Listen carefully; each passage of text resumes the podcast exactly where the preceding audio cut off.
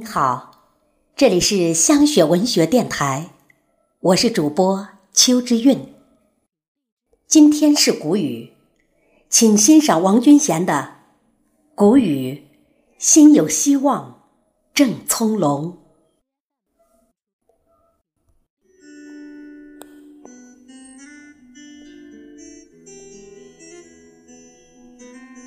谷雨前后，种瓜点豆。谷雨是最有乡土味道的节气，脱口而出都那么熨帖和自然，口里心里浸润的都是新绿的芬芳、春雨的温润，以及谷物颗粒饱满的清香。谷雨更是一个对自然秩序敬畏、顺应的赋予寓意的词汇。庄稼必须依赖雨水。雨水与庄稼唇齿相依，一粒谷子和一滴水默契的相遇，这是造物主的恩赐。节气与农事是天人合一的自然吻合，是数千年来农耕文明的延续，使人类得以繁衍，生生不息。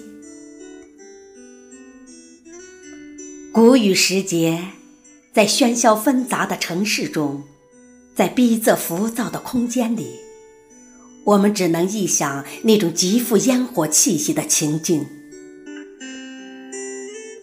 只能想象诗人笔下的春雨，有韩愈笔下润如酥的细滑润泽，醉意朦胧的景象，美得不可方物。他有苏东坡微雨瘦西湖的娇柔，眼前仿佛再现佳人在侧泛舟春水的意境。他有戴望舒长长雨巷中的温婉，梦想着邂逅丁香一样的姑娘。好雨知时节，当春乃发生，随风潜入夜。润物细无声。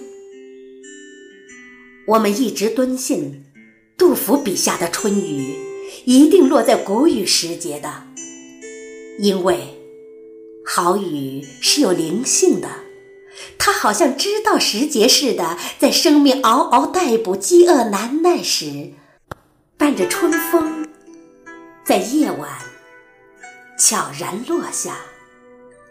给予万物无声的润泽和滋养。农事跟着节气的脚步渐渐繁忙，于是很多种子在谷雨时出发，雄赳赳列队走向田野；很多植物在谷雨的洗礼下抖出逼人的绿色。它们与节气配合得如此默契，彼此心意相通。也有很多心，在谷雨时节，生发出葱葱茏茏的希望来。那些在此时萌发的希望，直接生长于生活的土壤。它纹理细密、质朴而殷实。如今的我们，精神世界一点点被削弱，纠结在个人奋斗、金钱至上的牢笼里，内心越来越荒芜寡趣。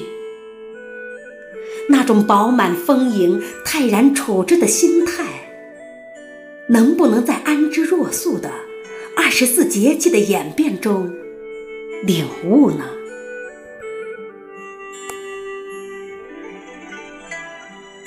时光总是在不经意间演绎离别和重逢。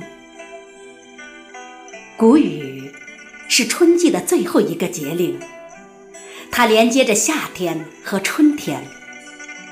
你方唱罢我登场，一个热烈蓬勃的季节正迎面快步走来，就像生命既定的历程一边衰败，一边。新生，我们所能做的，就是微笑着迎向前，与他击掌相庆，热情相拥，肩并肩，走入下一段旅程。